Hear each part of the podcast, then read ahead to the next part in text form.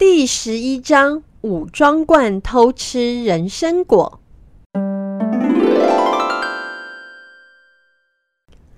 唐三藏师徒四人呢，又继续往西天赶路去了。他们呢，被一座高山挡住了去路。这座山呢，叫做万寿山。山里面呢，有一座道观，它叫做武装观。他们就想说：“哎呀。”不如我们拜访一下这个武装观吧。在观内呢，就走出了两个笑容可掬的仙童。这两个仙童呢，长得眉清目秀的，非常的可爱。他们恭恭敬敬的对唐三藏说：“您可是来自大唐，准备要去西天取经的唐三藏吗？我们的师傅啊，是镇元大仙呢。”他说：“今天呢，你们会经过此地，叫我们两个要好好的招待你们。”唐三藏师徒四人呢，听了非常的开心，就随着仙童呢走进道观的大厅。仙童们就准备了一盘果子来招待他们。唐三藏一看那盘中的果子，长得可真奇怪呢。那个果子呢，有婴儿的脸。连五官都有呢，而且呢，手和脚也都栩栩如生。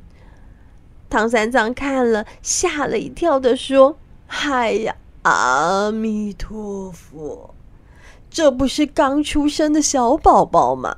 你们镇元大仙怎么会拿小宝宝来给我吃呢？”听了三藏法师说的话呢，这两个仙童不由得都笑了起来。其中一个仙童呢，叫做清风，他就笑着说：“三藏法师，您请不要害怕，也别担心，这个啊不是婴儿哦，而是我们武装观里面的人参果树种出来的人参果。这个人参果可不一般呢。”这个人参果呢，要三千年才会开花，然后呢，开花之后呢，要再经过三千年才会结果，而且呢，结出来的果实又要再花三千年才能成熟呢。这九千年才能成熟的果实，是我们镇元大仙特地要款待各位的。虽然清风这样说。但是呢，唐三藏因为看人参果的外形实在是太像婴儿了，所以呢，他无论如何都不肯吃。这两个童子觉得很无奈，于是呢，只好把这个摘下来的鲜果带回了自己的房间。另外一个童子叫做明月，他就开口说道：“清风哥，我们这人参果。”一旦离开了它的枝叶，就会慢慢变硬，变硬就咬不动，不就浪费了吗？不如我们两个人把这两个人参果吃了吧。清风想想也对，他说道：“嗯，你说的也是。想想这九千年的日月精华，怎么能这样就白费了呢？好吧，那我们就把它吃了，吃了还能延年益寿呢。”于是呢，他们两个人就在屋子里把人参果给吃了。清风和明月呢，在屋子里吃人参果的事情呢，刚好被猪八戒给瞧见了。猪八戒可是特别跟过去了呢，因为啊，刚才清风和明月拿这个果子给师傅吃的时候呢，猪八戒瞧师傅不敢吃，本来想要赶快帮忙，说我吃，我吃。话还没有出口，清风和明月就把果子端走了。所以呢，猪八戒就赶紧跟上去，想说是不是知道这个果子在哪里采摘的？没想到他刚好看到清风和明月把人参果吃掉的状况，他越看越着急，肚子又越饿。他瞧见那后面有一大片的人参果树，于是呢，他就赶快回屋子里对孙悟空说：“大师兄，大师兄，我知道啊，你的本领大，你可不可以去摘一些人参果来让我们尝尝啊？刚刚啊，那两个童子拿给师傅吃的，师傅不敢吃，但是听说非常的好吃，而且吃了还能延年益寿呢。你有一身好本领，不像我也爬不上树头，是不是？请大师兄你摘几个果子来让我们解解馋呢？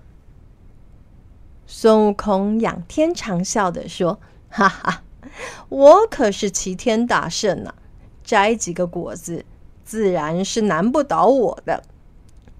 既然你叫我一声大师兄，那么我就摘几个人参果来让你解解馋。”猪八戒听了非常的开心，于是呢，就跟孙悟空一起来到了花园。看到花园中呢，有一棵参天大树，树上呢结满了人参果。孙悟空一翻就来到了树梢，拿着棍子就朝树上打。有一颗果子应声就掉了下来。说也奇怪，它掉到地面，竟然立刻消失不见了。孙悟空心想。哼，怕是被土地公拿去吃了吧？于是呢，他就大叫：“土地神，给我出来！”土地公恭恭敬敬的出来了。他说：“哎呀，您有什么事吗，大圣？”孙悟空训斥道：“你这个土地公，怎么抢我的人参果呢？这可是我自己打下来的呢。”土地公说道：“哎呀，大圣，你错怪我了。”这个人参果啊，只要一碰到地面就会消失啊，这也不是我的问题呀。你刚刚的果子掉到地上，竟然就直接钻进土里了嘛。听了土地公的话之后呢，孙悟空就改用手摘的人参果，他摘了三颗放在衣袖内，下了树，立刻呢叫他两个师弟过来，哎。八戒、悟净，赶快来！我我有好东西跟你们分享。孙悟空叫道：“猪八戒和沙悟净赶快跑了出来，一人分了一颗人参果。哇，真好吃啊！谢谢大师兄啊，不愧是大师兄啊！”他们两个连连的感谢孙悟空，就立刻囫囵吞枣的把人参果吃掉了。吃完之后，他们立刻觉得神清气爽，精神百倍呢。隔天早上啊，这个清风和明月又到了花园里来巡视他们的人参果。他们每天都会算算到底有几个人参果，一算居然发现，哎，怎么少了四颗人参果啊？哼，一定是那唐三藏装模作样。他们就赶快跑去找唐三藏兴师问罪了。明月说：“哼，三藏法师，你是不是怎么样也不肯吃人参果吗？怎么这回到我们的花园里偷摘人参果了呢？”面对仙童的指控，唐三藏不但觉得莫名其妙，而且又觉得很生气。他立刻把三个徒弟叫了出来。孙悟空说道：“啊。”的确是我们吃的。我摘了三颗人参果，让我和我的师弟各吃了一颗，所以总共是三颗。哪来的四颗啊？哼，你胡说八道呢！我花园里明明就少了四颗，你怎么只说只偷了三颗呢？猪八戒又说道：“哈，大师兄啊，你怎么这样？你拿了四颗，竟然只给我一颗啊！”嗯，你是不是自己多偷吃了一颗啊？孙悟空这才想到，他棍子打树的时候有一颗掉进土里了。他就说：“哎呀，我记得有一颗仙果呢，掉下来的时候就跑到土里面了，我才没有多吃一颗呢。”清风和明月听了孙悟空和猪八戒的话，气愤难平。他们说道。果然是你们偷吃了人参果，你们师傅还想包庇呢！哼，我们的人参果可是随便可以吃的。待我回报了我们的镇元大仙，给你们点苦头吃。你们这三个长得丑，心又黑，哼，还是窃贼呢！听完这些话，孙悟空听了非常的生气，他说道：“哼，你们这么嚣张，看我让你们那参天大树活不下去！”于是呢，孙悟空一翻翻到后院，对着人参树就是一阵乱打，把人参树连根拔起，所有的果子都掉到了地板。果子一碰到地板，就钻入土里了。这时候呢，镇元大仙刚好回来。回来了以后呢，他看到他的人参树居然已经倒地死掉了，非常的生气。这时候，清风和明月就立刻走上前来：“师傅，师傅，你好心要招待唐三藏师徒四人，没想到他们都是恩将仇报，竟然偷吃人参果，还把人参果树给毁坏了。”你看他们这么可恶，你一定要找他们算账。是啊，是啊，找他们算账。镇元大仙听了，真的是气到不行啊！他立刻冲到他们的住处，要找唐三藏理论。没想到呢，唐三藏他们早就已经不在那了。因为孙悟空知道自己闯了大祸，所以呢，就赶紧带着师傅和师弟离开了这里。镇元大仙呢，也不是省油的灯，他立刻架起祥云追赶，然后就发现了他们的踪迹。镇元大仙有一个很厉害的法术呢，就叫做袖里乾坤。他挥动他的衣服呢，就把他看到的唐三藏师徒四人都收进他的袖内，抓回了五庄观。回到观里以后呢，镇元大仙就把他们师徒四人呢绑在柱子上。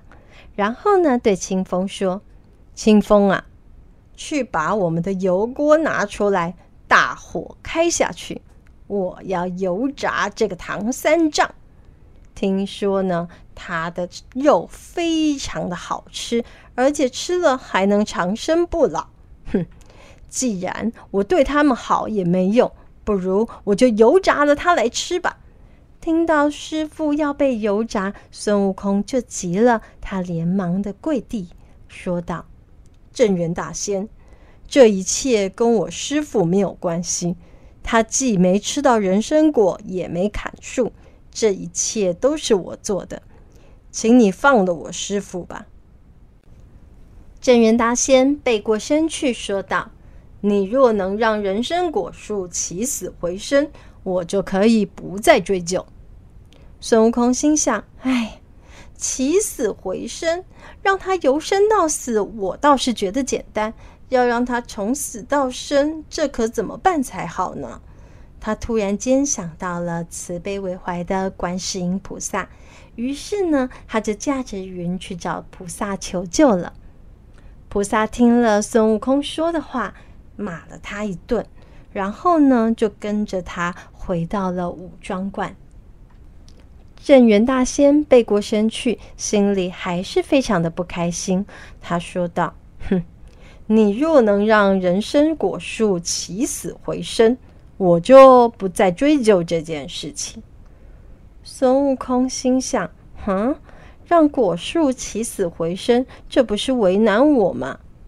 于是呢，孙悟空就只好驾着筋斗云去找观世音菩萨了。菩萨啊，菩萨，你在哪？